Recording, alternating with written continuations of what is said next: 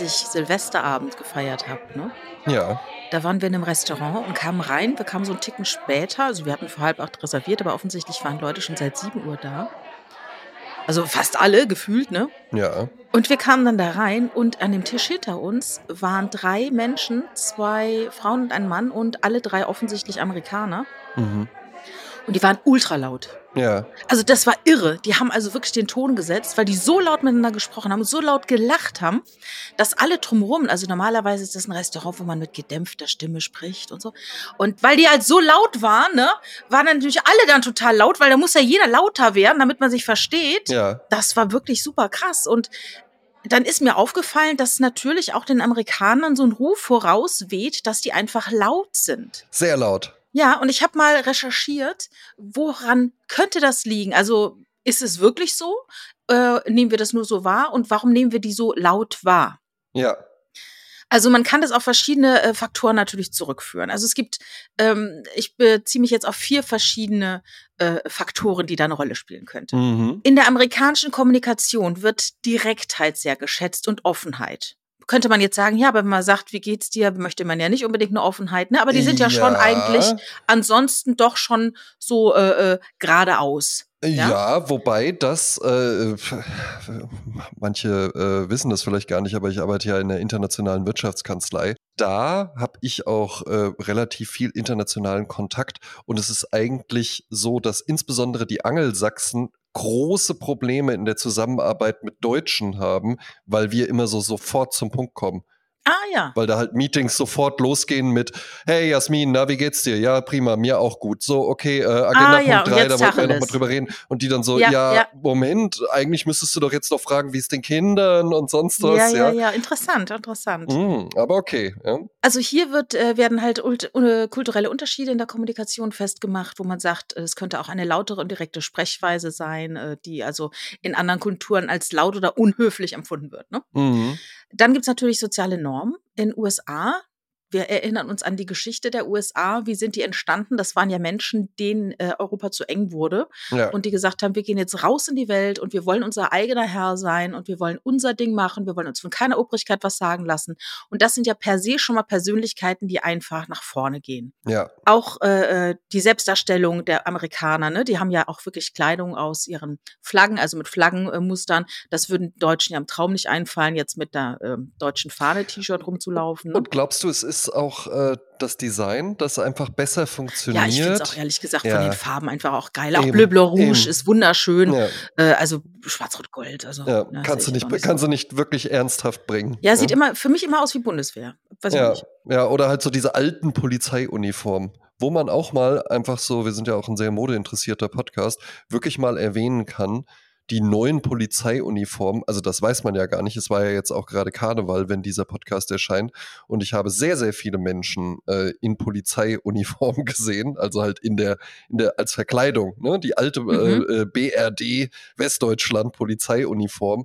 Diese Und grünen. die sah ja so ja, es war ja nicht nur grün, es war halt so 'ne schlammfarbene Hose und dann Ja, so 'n 'n grünes Oberteil. tannengrünes, langes, kastenförmiges Sakko.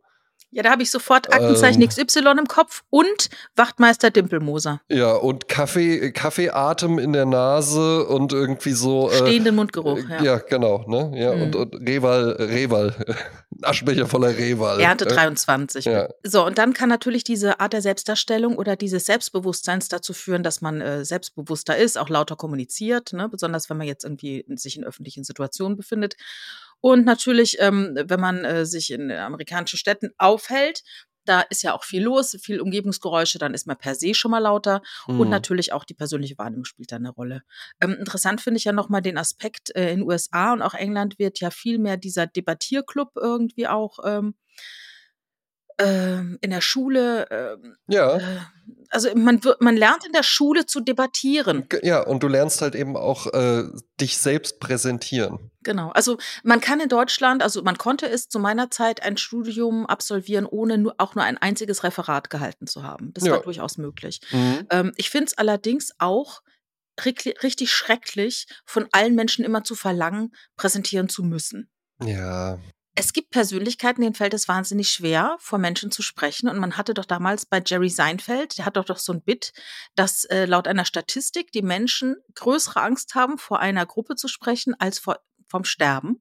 Hm. Das heißt, du würdest lieber im Sarg liegen, als deine Grabrede zu halten. Clevere Beobachtung von Jerry Seinfeld. Darum ist er so reich. ja, ich finde es halt einfach auch äh, äh, schon schon gut äh, zu lernen und das das geht uns ja auch so ein bisschen ab. Dieses Ja. Ding, du es gibt jetzt eine These und der eine hat Pro-Meinung zu vertreten und der andere die Kontrameinung und du musst eine Meinung vertreten, die vielleicht gar nicht deine ist, aber du musst Argumente finden für deine für deine Meinung, die gar nicht deine ist sozusagen, ne? Ja, ich muss auch sagen, ich glaube, das, das gehört halt eben einfach zu den aller, allermeisten Berufen mit dazu. Oder ist zumindest gut, wenn man das da auch kann, was präsentieren. Spielt einem in die Karten, auf jeden Fall.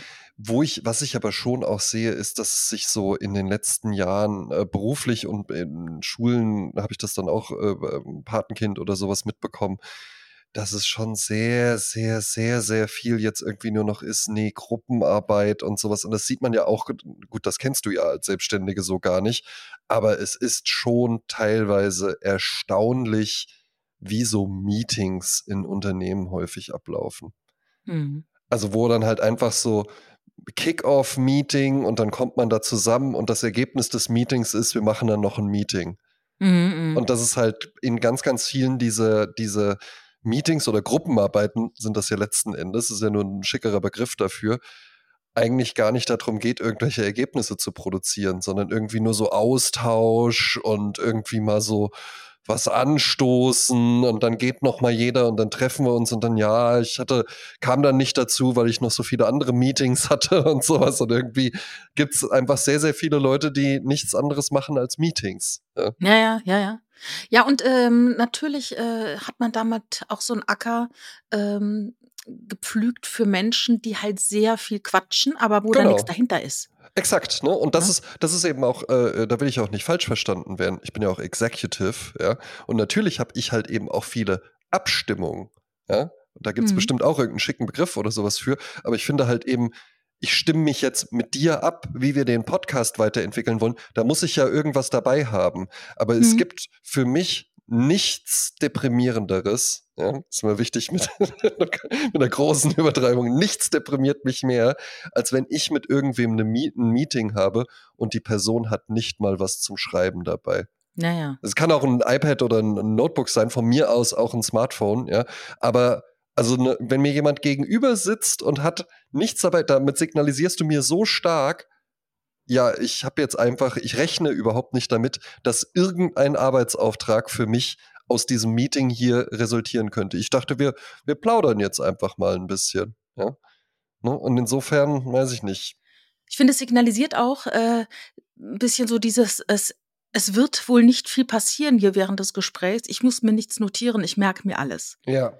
Und natürlich, ich bin zum Beispiel jemand, ich habe immer Notizbuch oder Notizheft bei mir und 'n Kuli. Mhm. Und am Ende hat man's ja doch sowieso in seinem iPhone noch dabei, wo man was Ja. notieren kann. Aber dennoch finde ich, wenn man in einer professionellen Situation ist und zückt dann sein iPhone, um darauf zu tippen und Ja. sich Notizen zu machen. Nicht gut. Natürlich ist es professionell, sich Notizen zu machen, aber die der subjektive Eindruck des Gegenübers ist ja: „Was macht die denn jetzt an ihrem Handy?“ Eben, ne? Wird jetzt wahrscheinlich die, äh, äh, Gen Z dann auch irgendwie anders sehen. Aber man muss sich ja halt eben auch immer mal überlegen, ne?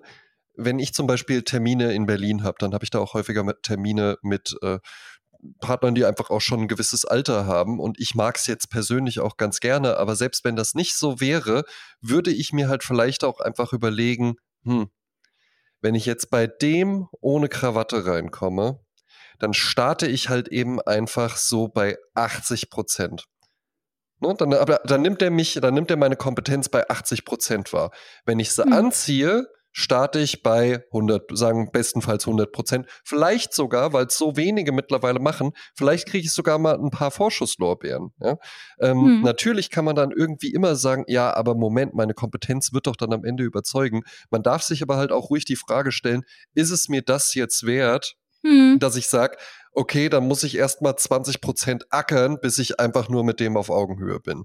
Das ist es ja. Du hast wie äh, dieser uralte Spruch, you never have a second chance to make a first impression. Ja. Ähm, und wenn du halt den Raum betrittst und es ist ja alles, es wird ja alles gelesen. Ich sage ja, alles ist interpretationswürdig, ob du es möchtest oder nicht. Mhm. Ne? Und wenn du halt dann schon so, wenn das schon so startet, dann hast du schon, äh, wie du sagst, du fängst schon bei Minus an und das ist einfach ungünstig für einen selber auch am Ende. Ne? Ja, ja, eben. Ne? Und genauso ist es aber halt eben ja auch äh, andersrum. Wenn ich jetzt irgendwie einen Termin habe beim Schlachthof, äh, hier in Wiesbaden ist so eine, so eine alternative Veranstaltungsvenue und ja. möchte, möchte da halt eben gerne irgendwie äh, was veranstalten, vermutlich nicht die beste Idee, dann da im Anzug hinzukommen, weil die sich dann Mhm. auch vielleicht erstmal denken, äh, was ist es jetzt? Trotzdem muss ich da dann jetzt nicht irgendwie äh, ein Kostüm anziehen und so mit dem Skateboard reingefahren kommen oder so. Ja, Ja, aber das ist halt, das ist ja auch dieses Interessante. Jede Szene hat ihre eigene Uniform. ja. Und ich erinnere mich an einen Freund, der hat Psychologie studiert und es gab damals in, Ha- äh, in Mainz das Haus Meinusch. Mhm. Das war auf dem Campus so eine, äh, wie sagt man, alternative Bauwagenkolonne, die Ja, dann ja. auch ihren eigenen Mittagstisch hatte. Ich weiß nicht, ob es die noch gibt. Also ich, ich sehe immer nur, Meinusch muss bleiben. Ah ja, siehst du. Also das gibt schon so lange. Also scheinbar muss alles immer bleiben. Ja. Und dort ist es so, dass er äh, Graffiti gesprüht hat an einem Ort. Entweder gab es da eine Wand, wo man das machen durfte. Auf jeden Fall Mhm. haben die gemerkt, wie toll er das macht. Und daraufhin sind einige Bauwagenbesitzer auf ihn zugekommen und haben ihn gebeten, ob er nicht dort auch äh, ihre Wagen besprayen kann. Mhm. Und das hat er dann auch gerne gemacht und die feierten ihn dafür. Und er war halt in einem Overall. Also der hatte so ein Ja. Overall an und ne, ähm, einfach so nach dem Motto, das war halt sein Oh, Graffiti-Outfit, oh. Ja. ne, seine Uniform zum Graffiti sprühen. Ich und abends abends gab es dann dort eine Psychologenparty und dort kam er damals schon im Anzug. Weil er natürlich auch etwas transportieren wollte. Er wollte sagen, das ist mir ein wichtiger Anlass. Mhm. Und ich, es reicht mir nicht im Wollpulli zu kommen, ich komme jetzt hier im Anzug. ja. Und dann ging dann dorthin und ging an allen Leuten vorbei, weil das in der Nähe des Haus Meinusch war, die ihn mittags noch gefeiert hatten und die ihn abends beim Arsch nicht mehr angeschaut haben. ja. Weil er hat durch seine Uniform ganz klar signalisiert, ich bin nicht einer von euch. Ihn hat es damals enttäuscht als Psychologiestudent. Erstaunlich. Ja. Mich hätte es nicht enttäuscht. Mich hätte es einfach nur äh, bestätigt in meinem Denken, dass man natürlich Menschen aufgrund ihrer Optik äh, äh, beurteilt. ne? Weißt du, was aber meine Beobachtung ist über die Jahre? Hm. dass sich das so ein bisschen gewandelt hat. Ich würde jetzt sagen, früher war es schon eher so, dass Leute, die ähm, tendenziell eher schicker angezogen sind, äh, dann zum Azubi irgendwie so hier mit Turnschuhen zum Anzug. Der Joschka Fischer, der wird dafür noch Ja. so angegangen und Ja, sowas. ja, ja, ja. Ich habe mittlerweile das Gefühl, es hat sich gedreht. Ja, Du, es ist absolut so, dass du dich eher, dass du eher Anfeindungen ausgesetzt bist, wenn du irgendwie schicker angezogen bist und dass so dieses, dieser Dresscode eher wirklich von Leuten vorgelebt wird, die es gerne ein bisschen legerer haben. eher von den Meinusch-Leuten Ja, sozusagen. genau, dass die, die geben jetzt den Ton an und die sagen dann irgendwie, wenn du jetzt bei den Haus Meinusch-Leuten ankommen würdest und hättest halt einfach nur irgendwie eine graue Flanellhose oder sowas an, was jetzt nicht, ist jetzt keine Smokinghose oder sowas, dann wärst du bei denen schon irgendwie so, äh, dann startest du bei denen bei 80 Prozent. Ja. Ja, und ich glaube, es hat auch so ein bisschen mit Silicon Valley angefangen. Ja. Ich erinnere mich an einige Mhm. Frasier-Folgen, da, da zieht dann irgendjemand ein in dieses teure Haus, in dem er wohnt, in Seattle. ja. Und ähm, da, äh, äh, er ist erstaunt. Er ist erstaunt, was für ein Typ da einzieht, der nämlich nur ein Hoodie trägt und Sneakers, weil er ist nämlich ein Millionär im Internet geworden. ja. Ne? Und, und da fing es nämlich dann schon an, diese Hoodie, äh, nach dem Motto, wenn du ein Multimilliardär bist, trägst du eigentlich Hoodie und Sneakers. Daran Ja. erkennst du diese Menschen, Ja, die Superreichen. Ne? eben, Also, eben. Ne? Natürlich tragen auch andere Menschen Hoodie und Sneakers, aber äh, das finde ich halt erstaunlich, dass, dass diese grauen Herren ähm, ne, aus der unendlichen Geschichte, dass die, dass die es in dieser Form gar nicht mehr gibt. Nee. Und wenn die, wenn es die gibt, dann müssen die sich rechtfertigen. Wie oft ich irgendwie wirklich von welchen höre, so, die halt einfach das mögen, ne, wo- also wo das so deren Style ist, die es vielleicht Den auch Look, irgendwie ja. dann so gelernt haben oder sowas. Und die dann sagen so, ja, ich weiß, ich sehe ja auch immer aus wie ein alter weißer Mann und sowas. Auch dieses Label und sowas finde ich, finde ich furchtbar. Ja, und dass das jetzt mittlerweile schon so ist, dass sich Menschen da so, so selbst kasteien für etwas, Ja, wofür ja, sie ja. halt gar nichts können. So Nämlich, dass sie halt irgendwann, äh, weiß ich nicht, in den 60er Jahren geboren worden sind und männlich sind und das dann da immer schon, ja, ich weiß, es tut mir leid und sowas, ja. Das finde ich so albern, aber gut. Mhm, mhm. Ja, ich mag sowieso keine Label. Ich meine, äh, wie gesagt, man wird ja schon genug gelabelt optisch und weiß ich was. Und ich finde das eben einfach viel interessanter, neugierig zu bleiben und sich zu gucken, was steckt denn dahinter. Ja. Ja, eben, fällt einem auch nicht immer so leicht, ist natürlich ein, ein hehrer Anspruch. Ähm, letzten Endes beurteilt man immer irgendwie die Leute und ich habe das mit Sicherheit äh, stärker auch als andere vielleicht noch drin, dass ich mir dann irgendwie denke, was ist das denn für ein Hallodri oder sowas und mir dann halt Ja. eben nicht denke, na vielleicht ist der ja halt eben auch TikTok-Milliardär oder so. Ja. Aber ähm, ja, prinzipiell äh, stimmt's halt natürlich. Ja. Hm. Und ich muss aber auch sagen, dass ich in vielen Dingen gar nicht immer weiß, was jemand letztendlich getragen hat. ja? Also wenn du mich jetzt, ja, also wenn du mich jetzt dann fragst, was hat er denn ange oder Fra Fragen tun tätest, Ja. äh, was hat er denn angehabt, dann äh, wüsste ich das oft gar nicht, weil, weil Ja. das ist, da habe ich gar keine so Antennen. Also Ah, doch, ich schon. ja, das, das glaube ich, das Ja. glaube ich, weil es dir, also weil es dir halt doch wirklich. Also ich äh, mache, äh, ich mach, mir- fällt dann halt eben auch so, wenn du irgendwie jetzt eine Brille, das ist bei, bei einer Kollegin, die ist halt fast vom Stuhl mal gefallen, die hatte halt eine runde Brille, so aus Draht, ganz rund, wirklich mhm, kreisrund. so und Harry dann- Potter mäßig. Ja, und dann hatte die halt irgendwann eine Woche später eine an und das war so ein Oktagon oder sowas, ja. Mhm, Oh, mhm. Aber auch so, auch gleich, gleiche Machart und wirklich nur so dieser feine Unterschied. Da sind jetzt Mhm. so ein paar Ecken. Oktagon ist wahrscheinlich noch nicht mal richtig, sondern es war noch mehr. Es war wirklich sehr kreisrund auch anmutend und ich kam halt rein und meinte auch direkt, ah, Jasmin, hast du eine neue Brille? Ja, sieht cool aus. Hast du auch Jasmin? Ja. Nee, ich habe Ah, nur von, ich habe nur von einer gewissen Jasmin äh, mir sagen lassen, dass ich viel zu häufig die Namen der Ja, Menschen nenne. ja, Und absolut, dass, dass ich ja absolut. gar nicht, dass ich ja gar kein Double Opt-in gemacht habe, ob die das auch wollen. ne? Nee, die Sache ist halt die, ich finde bei Namensnennung, ähm, oftmals ist es ja gar nicht notwendig, Ja. weil die Geschichte so auch gut ist, ohne den Namen. Eben. Und dann weiß man dann tatsächlich nicht, ob die Person da sich auf den Schlips getreten fühlt. Und dann weiß man dann auch nicht, oh Gott, wenn ich mit dem André befreundet bin, mich mit dem unterhalte, am Ende lande ich noch im Erzählt Podcast. er alles im Podcast. Deshalb heißen jetzt alle Jasmin. Ja? Und Ah, an sehr alle schön. Okay, Freundinnen heißen von mir, die Jasmin, André. die Jasmin heißen, tja, vielleicht seid ihr auch gemeint. ja, also äh, ich, ich, ich achte da äh, schon vielleicht auch ein bisschen mehr als andere äh, irgendwie drauf. Das kann man ja dann auch irgendwie oberflächlich finden.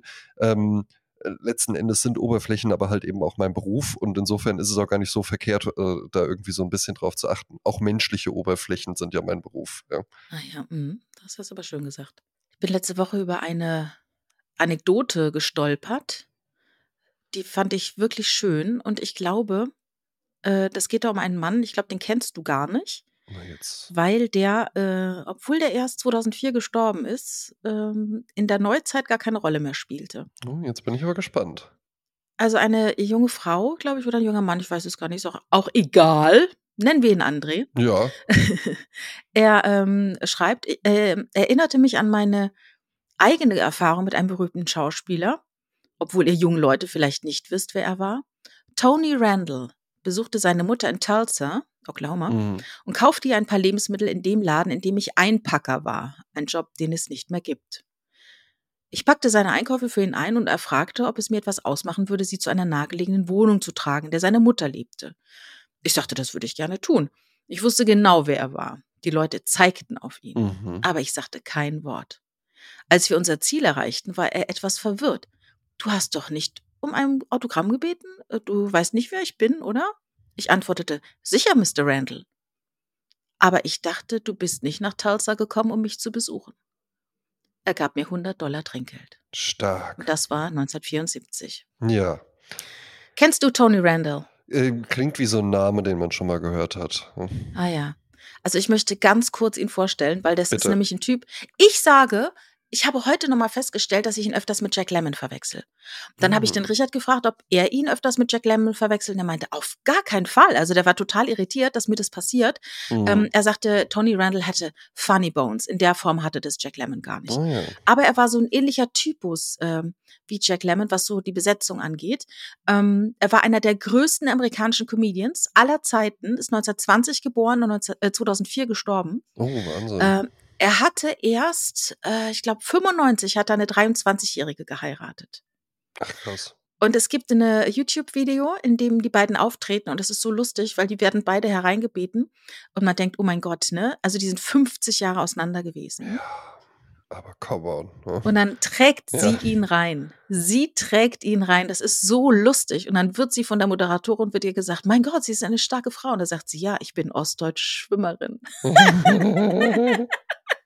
Was natürlich nicht stimmt, war auch ein Gag. Ja. Ne? Also sie war sehr lustig, sie waren sehr verliebt. Und ähm, die beiden haben 97 und 98 noch jeweils ein Kind bekommen zusammen. mhm.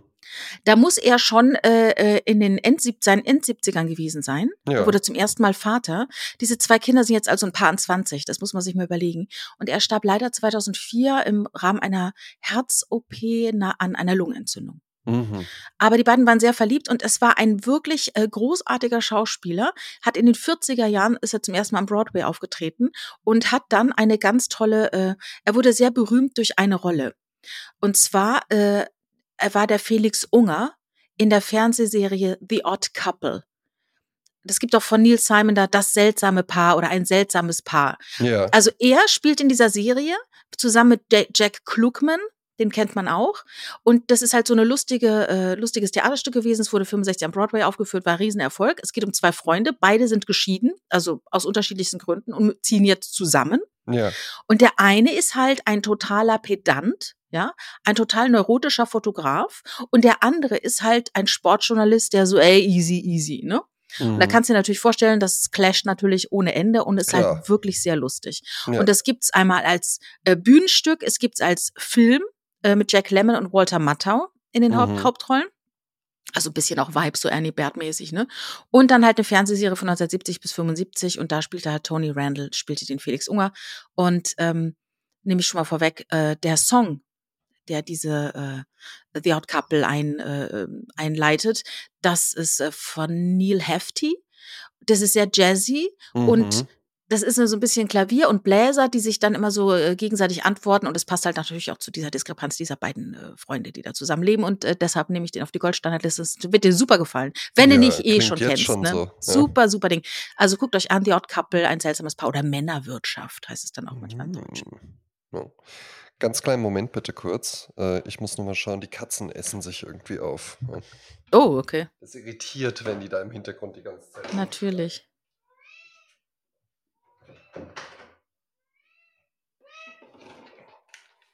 Aha. So, Wer ist das jetzt? ich glaube, es ist die erste Aufnahme mit Katze im Raum jetzt. Ja. Kann das sein? Ist der Hast du kleine jetzt gerettet? Ist der kleine Oliver. Ja. Ja. Der muss immer so ein bisschen rumnerven. Ne? Vielleicht nervt Kuschelt er er jetzt. gerne? Kuscheln deine Katzen gerne? Ja, der kuschelt total gerne. Ja. Mhm. So, wir können fortfahren. ja. Ja, sehr schön. Ja, also ich war ja fertig mit meinem, ähm, mit meinen Ausführungen zu Tony Randall.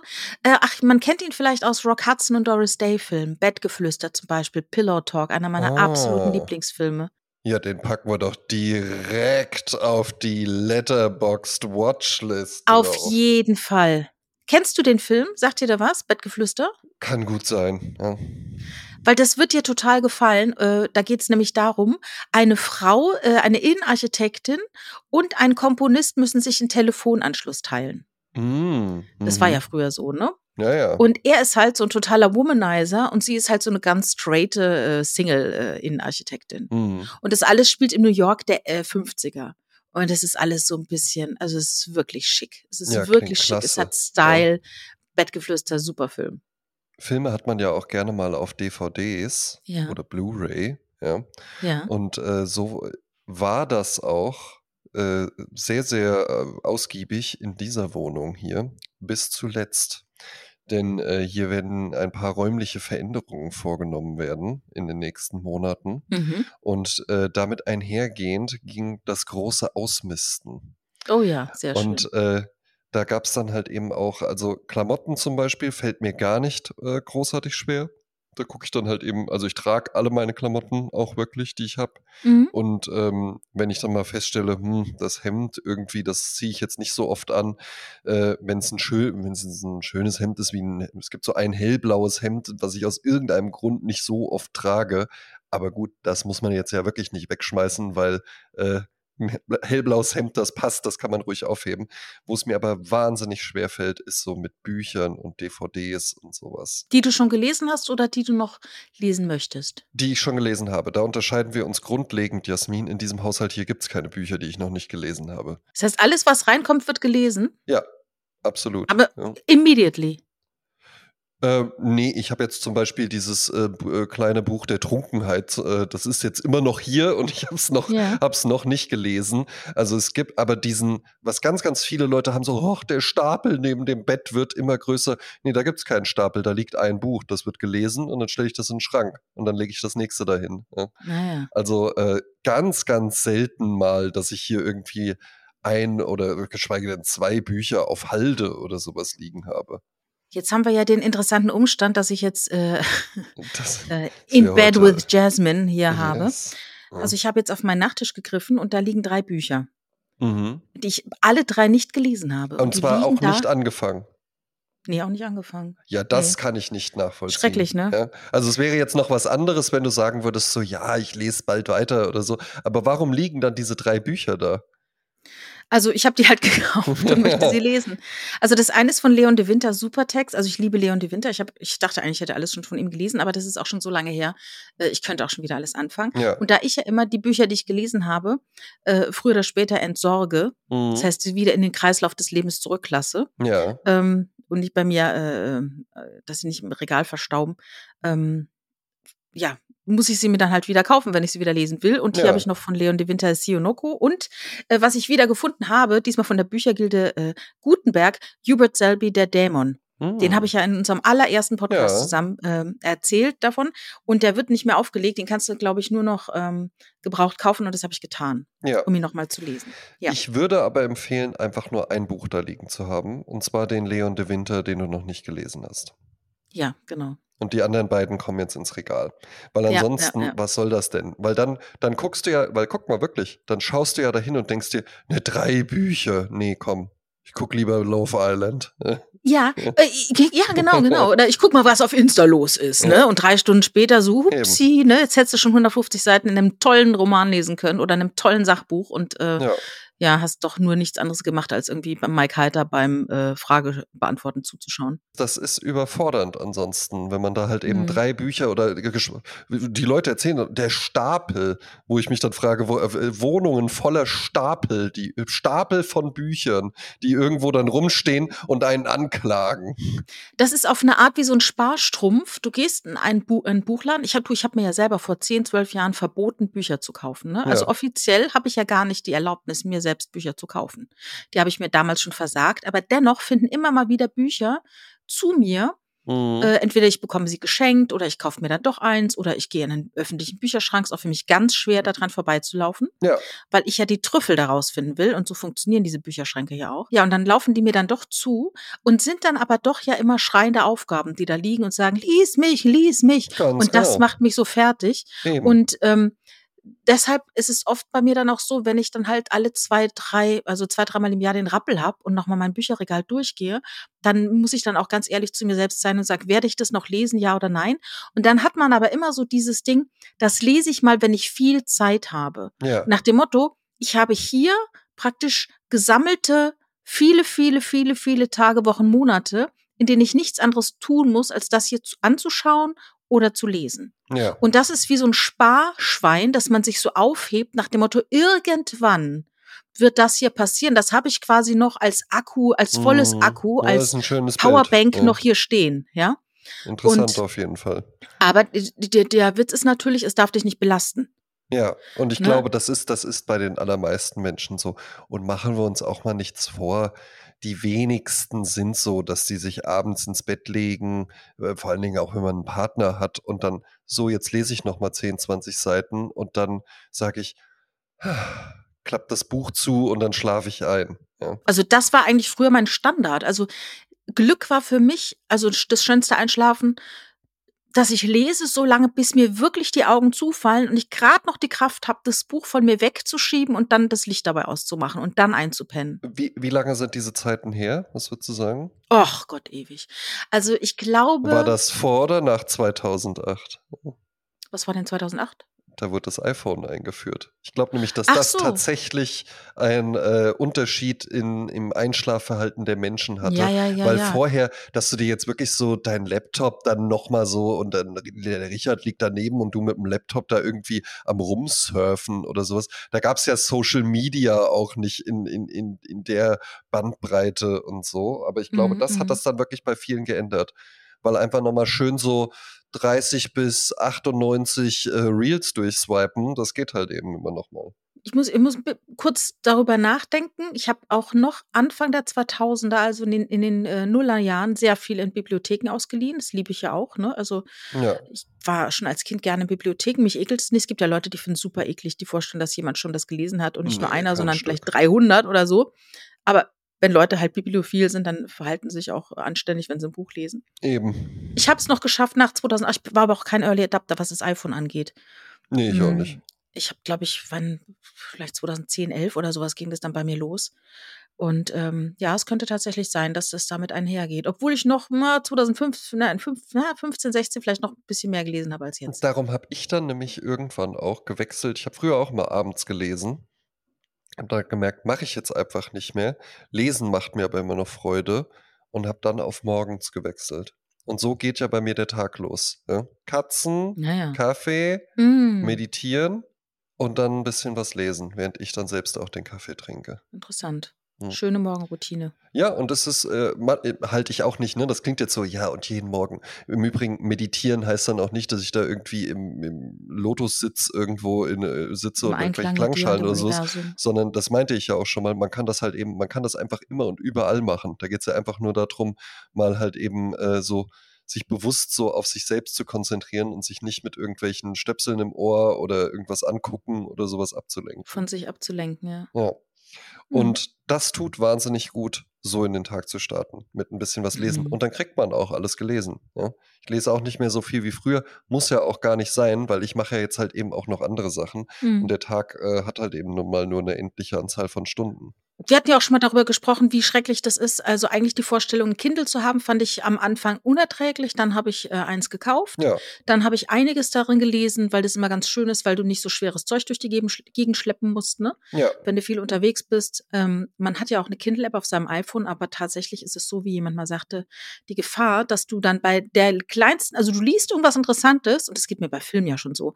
Ich gucke mir einen Film an und dann denke ich so, oh, stimmt, der Schauspieler, wo war der denn noch? Oder was macht der heute? Oder weißt du, dann googelt man und dann hängst du schon wieder und dann kommt irgendwie eine Info rein und dann gehst du da wieder nach und zack, bist du wieder Ja. irgendwie auf irgendwelchen Reels. Ne? Und das hat das, das gilt es zu verhindern, weil äh, wir alle wissen, das sind einfach nur Mechanismen, um uns von unserem eigenen Leben abzulenken. Ne? exakt. Ja.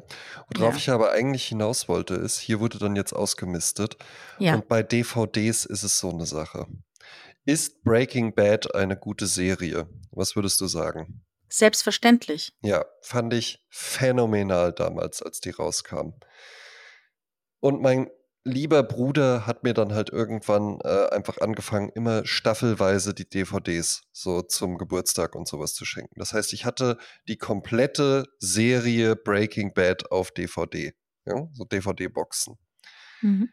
Wie hoch ist die Wahrscheinlichkeit, dass ich irgendwann sagen werde, ah, Liebes, ja? So nenne ich meine Verlobte äh, mal, ja. Verlobte Frau, Lebensgefährtin, Freundin. Äh, Genau, ja. äh, wie wär's denn mal wieder mit Breaking Bad? Ja? Und dann hole ich die DVDs raus und dann werden hier die DVDs eingelegt. Sehr, sehr unwahrscheinlich. Das nimmt aber halt fast einen halben Regalmeter an Platz Mhm. ein. Ja. Und diese ganzen Dinge habe ich dann einfach auch mal aussortiert. Und es ist mir sehr, sehr schwer gefallen. Und was hast du damit gemacht? Hast du es zu Geld gemacht? Nee, ich habe es zum Bücherschrank gebracht. Ach Gott, ach Gott. Und dann können jetzt Zwölfjährige die 18, äh, ab 18 Serien sich Der ist hier, einkassieren. der ist hier, der ist hier, ja genau, weil die nämlich, die gehen nämlich alle, die sagen nämlich alle so, hey, Stewie, äh, Bock auf äh, Heroin? Nein, Mann, lass uns lieber mal zum Bücherschrank gehen und gucken, ob da ein paar FSK 18 Filme drin sind. Ja? Ah ja, so ist das. Genau, ja, Jasmin, genau, dafür brauchen die nämlich die DVDs aus dem, aus dem, aus dem Schrank, aus dem Westend Bücherschrank, ja, damit die endlich jetzt auch Breaking Bad gucken können. Ne? Ja, du Na lachst. Ja, Passiert. klar. Ja, ja, gut. Ne, Hatte ich ne? noch keine Karen aufmerksam gemacht Nee, ich wurde, ich wurde, bei ich deinem wurde, ich, schändlichen ich Handwerk. wurde, wurde darauf noch nicht aufmerksam gemacht. Was ich aber halt eben äh, super interessant fand, war, äh, ich hab, bin morgens, Sonntagmorgens Brötchen holen gegangen, da habe ich die mitgenommen. Der Schrank komplett voll. Ja? Auch viel Müll dabei. Wird, es wird nämlich solche, solche Angebote werden dann nämlich auch gerne mal von Leuten als, ah, super, da kann ich ja meine 80 zerfledderten äh, äh, Reiseführer oder sowas dann jetzt reinstellen, Ja, und, und weißt du, weißt du, was ich dann heimlich mache? mitnehmen und durchblättern. Ich räume das auf. Ach, Jasmin, du bist ja wirklich ein Schatz. Ich räume das auf und schmeiße es weg. Weil ich denke, wenn ihr die Entscheidung nicht treffen könnt und ihr glaubt wirklich, dass der Touristikführer 54, der also wirklich auch keinen Vintage äh, Nee, Wert nicht hat, irgendwie cool oder noch nicht mal sowas, irgendwie äh. cool, gar nichts.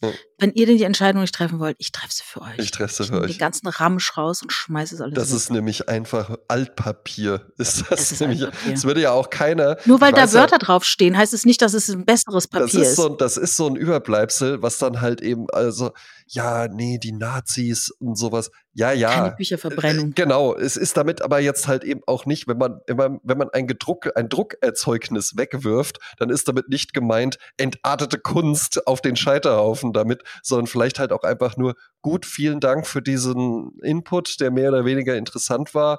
Ähm, das war's dann jetzt aber auch für Sie. Auf Wiedersehen. Ja? Man würde ja auch nicht alle alten Zeitungen aufheben oder so.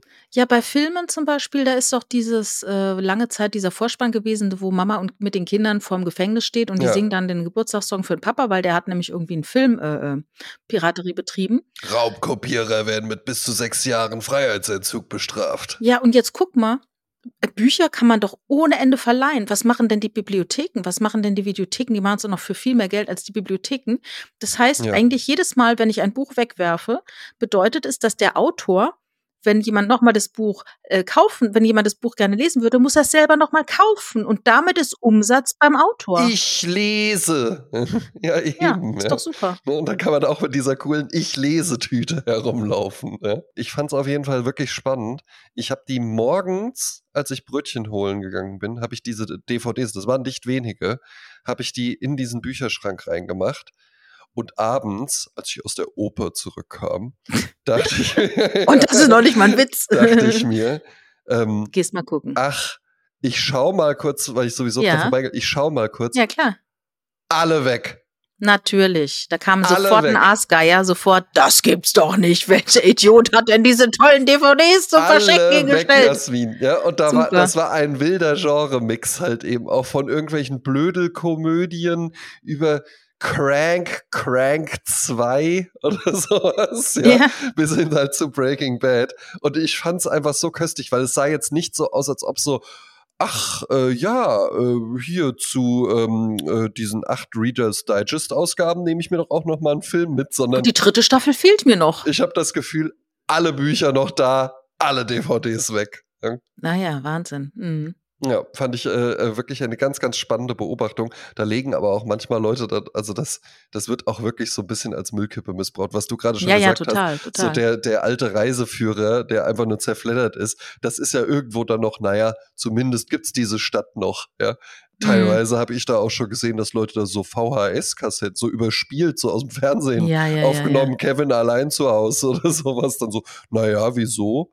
Aber wa was ist das bei Menschen? Auch diese zu verschenken Kisten, das hatten wir ja auch schon und sowas, wo dann Leute einfach so sagen, na ja, gut, bei der Tasse, ja, da ist jetzt der Henkel ab, ich brauche sie nicht mehr, aber vielleicht, ja, ne, aber jetzt Ja. zum Wegschmeißen ist auch zu schade. Was ist das? Das ist eine sehr gute Frage. Es ist natürlich auf der einen Seite dieses Gefühl, etwas Gutes zu tun und dieses Ding, das du selber nicht mehr brauchst, wieder zurück in den Kreislauf zu lassen, wie ich eben schon gesagt habe. Nach dem Motto, bei mir verrottet es, ich brauche es nicht, aber jemand anders könnte es dringend verwenden. Und diese Entscheidung, wie gesagt, ich möchte nicht das Urteil über diese Tasse fällen, ich möchte jemand anderen noch die Chance geben, sie zu nutzen. Ja, Äh, gibt ja auch Leute, die das äh, gerne annehmen, die auch äh, da so wie auch so diese Trüffelschwein-Mentalität haben nach dem Motto, eigentlich ist es Schrott, aber ich finde immer den Trüffel in der Ja. Erde. Und dann, äh, ne, das ist ja auch dieser Spieltrieb der Leute oder dieser Entdeckungstrieb ähm, derjenigen, die das dann mitnehmen. Ich habe einen Artikel gelesen im Spiegel über eine Messi-Frau. Mhm. Und das Phänomen des Messi-Syndroms interessiert mich sehr. Ich finde es immer interessant, natürlich auch so Insta-Stories zu folgen, wo irgendwelche Frauen dann irgendwelche Küchen aufräumen von Leuten, die Messi-Syndrom haben. Ja. Ähm, oder Finden wenn Tine beide Wittler irgendwo zum Aufräumen kommt. Aber das ist natürlich alles Quatsch, weil wir alle uns natürlich vorstellen können, dass es nicht einfach ist, ach Gott, ich kann nicht aufräumen, sondern dass natürlich da ganz tief was in der Seele ist und dass es Mhm. nur ein Symptom ist und du kannst dann jede Woche hinkommen und aufräumen, weil die Person in dem Moment, wo sie etwas weggibt, eine riesige Leere empfindet Ja. und das als eine totale Belastung empfindet, Dinge wegzugeben, weil es könnte die aufgeschnittene Rosintüte aus dem Alnatura, die leer ist, könnte ich aber noch verwenden, um irgendwas anderes reinzutun. Mhm. Und wenn ich die wegschmeiße, dann ist das weg für immer. Und das ist so dieses, man will etwas halten und man will es nicht ablegen oder ablehnen. Vielleicht ist es so dieses Ding, ich schaffe es jetzt nicht, es wirklich wegzuschmeißen, aber zumindest schaffe ich es, es auf die Straße zu stellen. Mhm. So, ein, ein. Schritt, ein Schritt mehr. Und meinst du, dann gibt es auch welche, die dann doch nochmal runtergehen und das dann doch wieder mit Bestimmt. Ja, Bestimmt. bestimmt. Also in diesem Artikel über diese Messi-Frau war es so, dass die äh, vom Sozialamt oder äh, von irgendeiner Hilfe eine Sozialarbeiterin gestellt bekam, die mit ihr gesprochen hat in ihrer Wohnung und als die dann rausging, natürlich dr- dringt dann schon quasi das Messi-Symptom raus in den Flur des Mietshauses. Mhm. Da stehen dann auch schon Regale mit Schuhen und mit irgendwelchen Sachen, äh, Pfandglas und so weiter. Und dann wollte die Sozialarbeiterin beim Rausgehen ein paar Pfandflaschen mitnehmen. Und das war ihr schon zu viel. Ach, Pfandflaschen. Also sagte, das geht nicht. Nein, das, das kann sie nicht. Sie kann die nicht äh, dir jetzt mitgeben, dass die die abgibt und so. Nein, das war ja schon zu viel. Also dieses Weggeben ist so quasi, du gibst einen Teil von dir weg, du willst es alles halten. Das zeugt natürlich auch von einer großen Verlust in der Vergangenheit. Ähm, Mhm. ja, und, und dass man dann denkt, wenn ich das behalte, dann, dann, ja, dann entsteht keine Lücke. Und, und dann gibt's aber wieder das andere Extrem, habe ich kürzlich gehört, von einer Frau, die ihre ganze Wohnung aufgegeben hat und die nur noch in Airbnbs wohnt. Die quasi nur noch wie so einen Rucksack hat. Also die lebt auch, geht einer Arbeit nach, Ach ja. aber so einer Remote-Arbeit und die kann von überall aus der Welt, kann die arbeiten und hat gar kein eigenes Eigentum mehr. Ja, das war ja auch die Geschichte. Äh, liebe Grüße an Jens Wienand, der hat den nämlich dabei auch so ein bisschen begleitet. Sagt der MC äh, Re René was? Ja, Ja, ne? so, ein- so, Ganz so ein, dunkel. deutscher, ein deutscher Rapper, der hat auch mal, ja. äh, der hat auf äh, Viva damals Mixery äh, Raw Battle Deluxe hieß das moderiert. Das war so eine äh, Freestyle-Rap-Show, Als noch, Ähm, als noch Biersorten äh, Rap äh, sponsern durften. als das noch ging. Ja, ne? Ja, Bier, ja. Biermischgetränke. Bier Ja. trifft Alkohol plus X. Ja. Genau. Und das X ist nix. Ja. Und Ähm, seit Wochen ist eine Flasche davon nämlich in unserem Kühlschrank. muss was? ich noch sagen. Ja, Seit ja, Wochen kein gut, Mensch trinkt. ne? Ich weiß nicht, wie die da reingekommen ist. Karneval, ja. Ja, Ähm, genau. Und dann irgendwann war das halt so ein bisschen vorbei mit Rap bei dem und so. Ist jetzt ganz okay gelaufen, aber hatte jetzt, glaube ich, auch nie irgendwie so hier den großen Nummer 1-Hit oder sowas. Ja, gab es ja damals schon, so Ende der 90er, konntest du ja als Deutschrapper auch wirklich richtig Geld verdienen. Und der wollte dann wohl irgendwann Stand-up-Comedy machen und hat es dann auch so gemacht: Wohnung aufgegeben, alles verkauft, Bahncard 100 geholt und war dann Ah, halt ja, eben ja, einfach ja. nur noch unterwegs und ne, hat dann halt so Mixed-Shows und sowas gespielt und aber immer mit der Ansage so, ja, äh, ich brauche dann auch irgendwo noch einen Schlafplatz. Ne? Und hat halt auch mal beim Ah. Jens geschlafen oder kommt irgendwie von daher, der hat auch mal dann äh, äh, für den gearbeitet und so. Ja, also der Jens für den, für den René, meine ich, ja. Ähm, coole Sache irgendwie. Also interessant. Ist natürlich halt eben auch so ein Ding, äh, das ist ja genauso auch mit so Minimalismus-Wohnkonzepten. Nee, du, also wir brauchen, äh, brauchen, ich mag das auch einfach so freie Flächen und sowas. Ja, äh, muss man sich halt auch leisten können. Ne? Also wenn du so eine, wenn du so eine Einzimmerwohnung hast oder so, ähm, dass die dann vielleicht nicht zwingend total minimalistisch, äh, vielleicht ist die sogar auch minimalistisch eingerichtet, aber halt nicht in so einem ästhetischen Sinne, sondern halt eben einfach, weil du keinen Kram Hast hast. halt nix. Ja? Ja, Äh, ja, wenn die nicht minimalistisch eingerichtet ist, dann äh, vielleicht halt eben auch, weil du einfach keinen Platz hast, wo du dann irgendwie deine Winterjacken oder sowas verstauen kannst. ja, ich stelle jetzt auf Instagram auch so einen Gegentrend fest, wo Leute sagen, was, Minimalismus auf gar keinen Fall. Und dann sind es so richtig gemütliche Zimmer mit Pflanzen und. Bildern und so. Zeugs, das da rumsteht, ne? Äh, schöne äh, dunkelgrüne äh, Tapeten, ne? So alles ein bisschen heimeliger, ne? Ja, es kommt halt, äh, es, es ist ja alles immer in Wellen irgendwie da. Ne? Und äh, ich habe jetzt hier am, am Wochenende äh, für meine Gattin und, für meine für, äh, äh, für mein Herzblatt, ähm, der bringe ich auch gerne mal immer ein, ein, gedrucktes Presseerzeugnis mit. Und weil sie die, die ich sonst äh, ihr gerne mitbringe, die hatte sie alle schon in der aktuellen Variante. Und da dachte ich so, weißt du was, da sehe ich uns jetzt mittlerweile auch angekommen. Ich hole jetzt mal die Vogue und dann liegt die so auf dem, auf dem Küchentisch und so. Ja? ja. Ähm, ist ja auch ein sehr, sehr äh, traditionsreiches und eigentlich würde ich sagen, so das Modemagazin. Ja? Die Vogue. Ähm, ja. Und da habe ich dann auch mal so durchgeblättert und da ging es dann halt eben auch darum, ja, in den äh, äh, Frühjahrskollektionen wäre jetzt halt eben vor allen Dingen viel wieder äh, äh, Mut zur Farbe, ja, und vor allen Dingen die Farbe Rot wäre ganz, ganz präsent. Ach, meine ähm, Lieblingsfarbe. Ähm, weil das, ja, sehr schön, ja. Ähm, und weil das halt eben äh, jetzt halt eben auch so eine Gegenbewegung zu dem, zu diesem Quiet Luxury Ding, mm -mm. was es so die ganzen letzten Jahre halt eben gab. Alles das so ganze beige, grau, ja, ja, ja. Nee. fließende Formen und sowas, mm. ja. Und was ja, was ich bei sowas ja halt eben immer ganz spannend finde, ist, ähm, wenn du dich jetzt, auch wenn du dich jetzt so mit uns beiden unterhalten würdest, und wir sind ja up to date, ja, ähm, mhm. Und wenn wir es jetzt nicht gerade in der Vogue gelesen oder hier besprochen hätten, wir würden ja dann denken so, nee, der vorherrschende Zeitgeist ist gerade so dieses Quiet Luxury Ding und alles irgendwie beige, grau, weiß und sowas irgendwie zu halten. Aber dass halt eben ja natürlich Trends nicht in der Mitte anfangen, sondern halt so ganz, ganz im Extrem und dass Quiet Luxury wahrscheinlich irgendwie so der avantgardistische Trend war, weiß ich nicht, 2015 äh, oder sowas, weißt du? Und wie lange das dann dauert, bis sowas halt so durchgesickert ist. Ja, ich glaube sogar fast länger. Und war nicht auch Kim Kardashian hat doch auch so Klamotten gemacht, die alle so in dem Nude-Ton waren. Und ja. da war die doch bestimmt nicht zwingend die Vorreiterin, sondern wusste auch schon nicht. ein, zwei ja. Jahre vorher ist es irgendwie auch schon so langsam ange. Ja, die Frage ist halt, steht da irgendwo einer, der sagt so, das machen wir jetzt einfach mal und mal gucken, ob die Idioten anbeißen. Ja, Ma Martin, Martin Magella war das. Naja, nee, also weil, weil das ist ja, wenn man sich jetzt so Haute Couture schauen oder sowas anguckt, ne?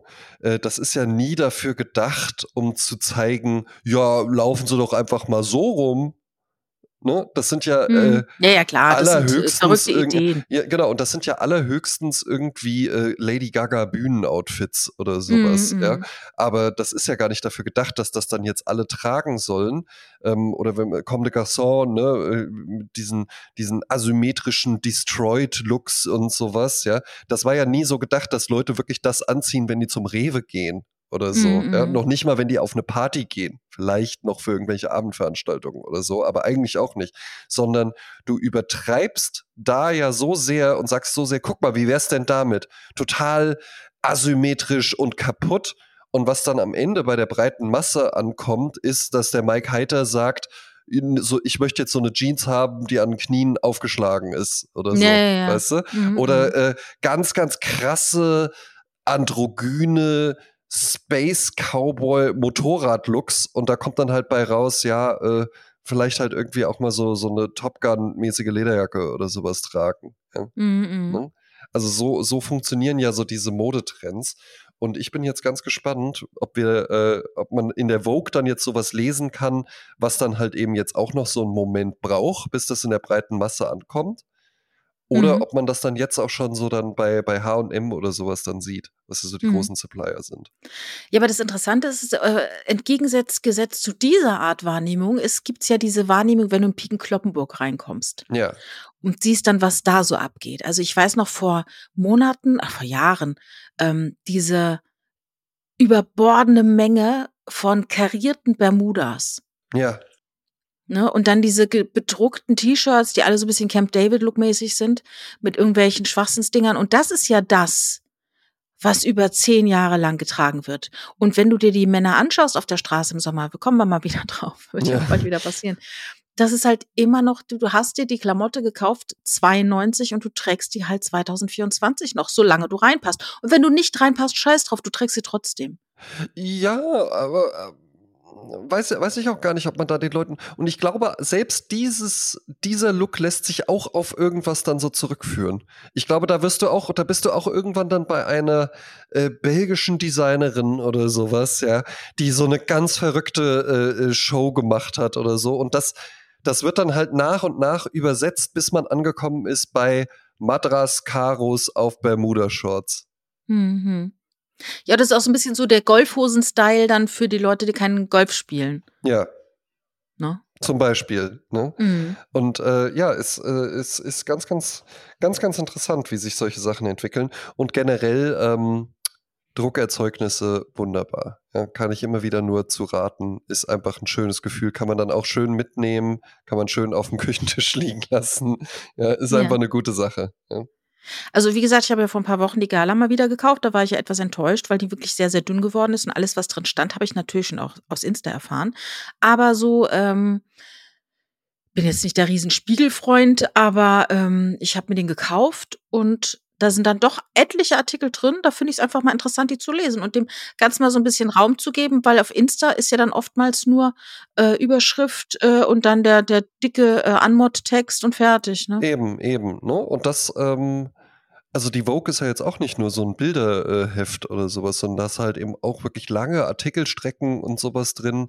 Und die liest du dann halt eben auch anders, weil digitales Lesen von so Artikeln und so, die sind dann auch anders gemacht als für Printausgaben und ist, ist auch einfach mal eine ganz witzige Geschichte. Vor allen Dingen, wenn es jetzt so, also Tageszeitungen zum Beispiel braucht man, glaube ich, wirklich nicht mehr. Ja, ja, ja, ja, ja. Aber die werden ja immer noch gedruckt. Es gibt genug Leute, die äh, nicht im Internet nach Nachrichten schauen. Ja, ja, eben, scheinbar. Aber Wochenzeitungen zum Beispiel mag ich auch gerne, weil du sie dann halt auch so ein bisschen einteilst und weil da ja dann halt eben auch einfach Artikel drin, weil da halt eben auch Artikel drin stehen und nicht nur News, weißt du? Aber ich frage mich, ob dieses ganze, äh, es ist ja nur eine Spielerei, wir werden es ja nicht wissen, aber wir werden es dann irgendwann erfahren, ob es in 20, 30 Jahren diese Tageszeitung noch in dieser Form gibt. Weil die Frage ist halt, äh, es gibt vielleicht noch die Motivation, sie herzustellen, also sie zu machen und äh, Texte zu schreiben. Aber du musst natürlich ein Klientel haben, das bereit ist, dafür Geld auszugeben. Ja, Und dann tatsächlich auch das auf Papier zu drucken, um es dann am Frühstückstisch vor dich zu halten, damit dich dein Partner nicht anschaut. Das sind diese alten Klassiker, ne? Ja. nach dem Motto, ich sehe von meinem Mann immer nur die Zeitung beim Frühstückstisch.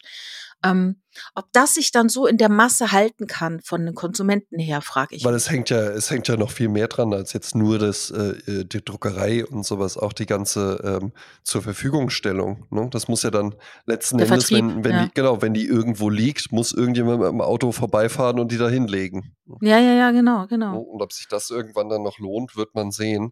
Äh, ich bin wahnsinnig erstaunt auch äh, jetzt äh, bei der Vogue, äh, war es halt jetzt sehr, sehr eindrücklich.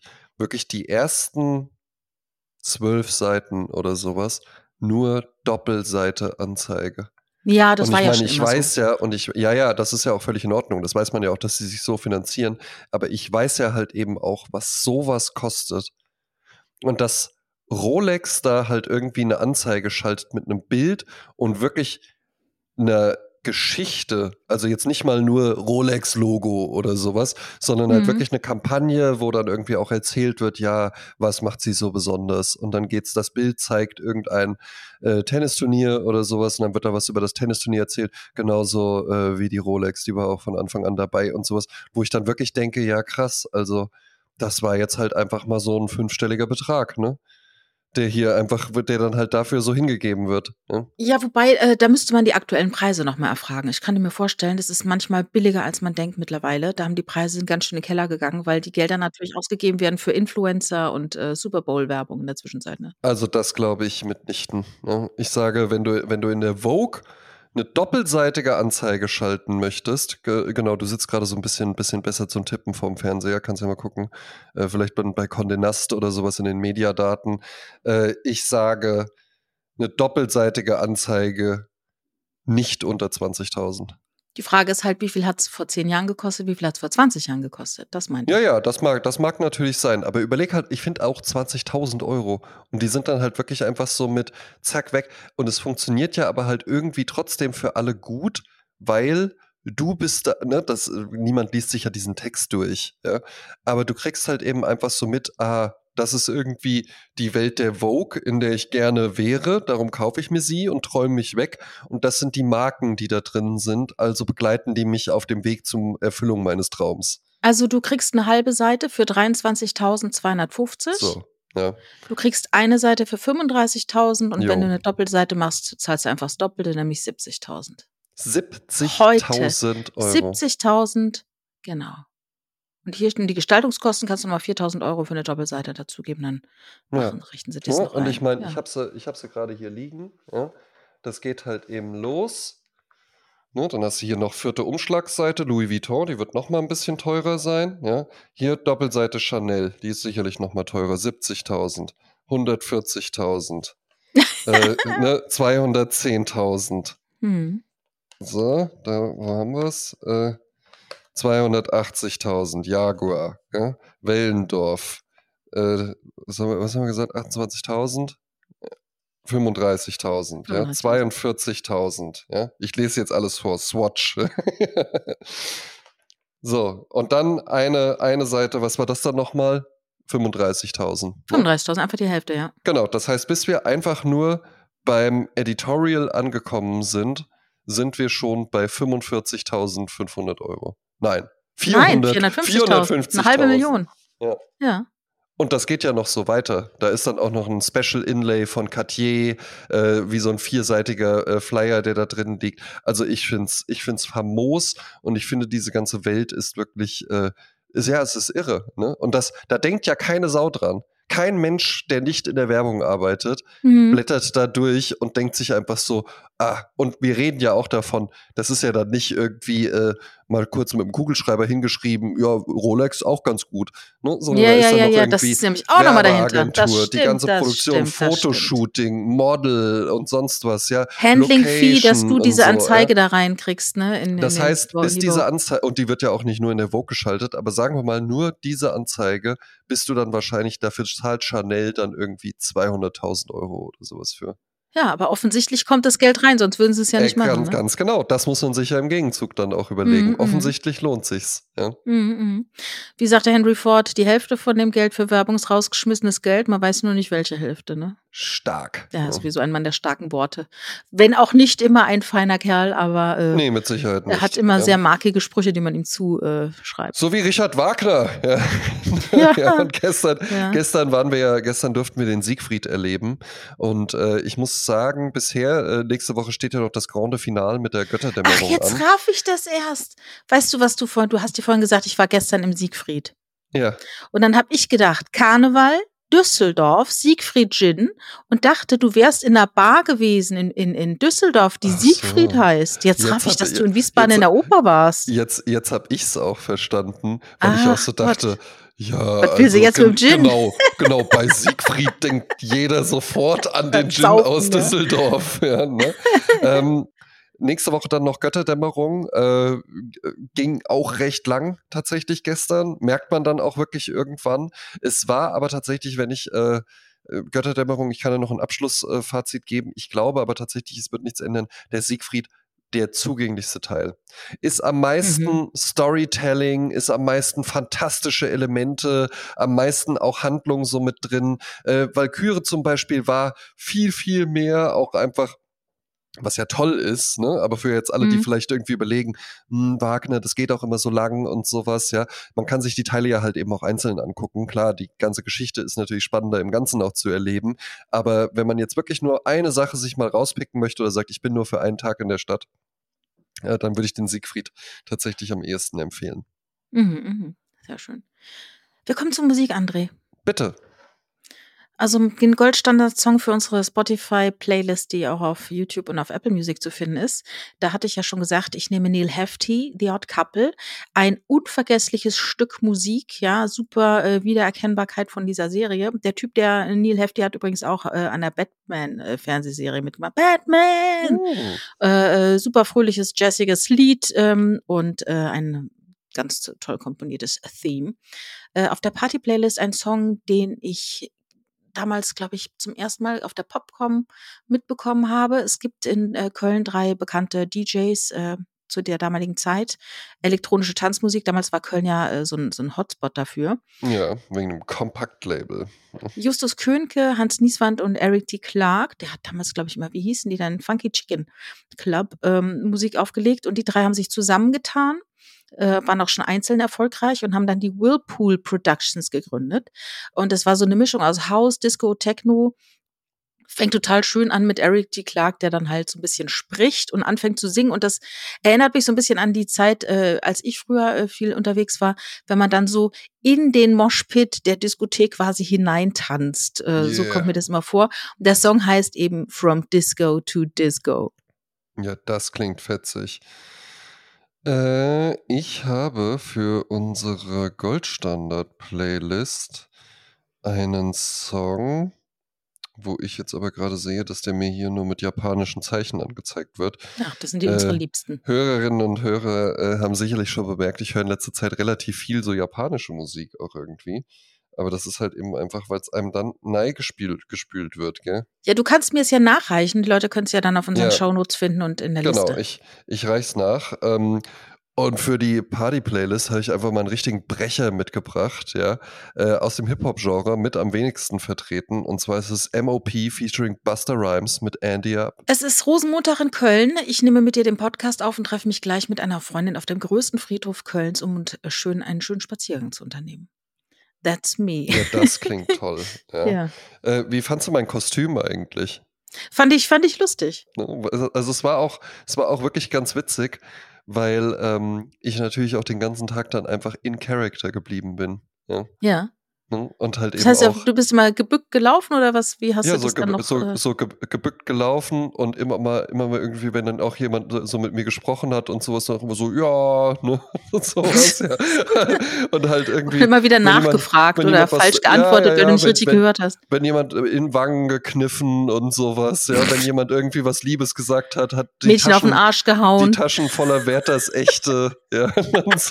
Ja, ja, ja. Wie lustig, wie lustig. Das ist ja witzig. Und das hat auch, äh, hat auch wirklich Spaß gemacht. Jetzt muss ich mir natürlich für nächstes Jahr, brauche ich, da muss ich natürlich dann äh, drüber hinauskommen. Ja, dann nächstes Jahr gehst du natürlich als Hip-Hopper. Ja, das wäre auch, also hatte ich auch ja? schon überlegt, das wäre das wäre echt ganz witzig.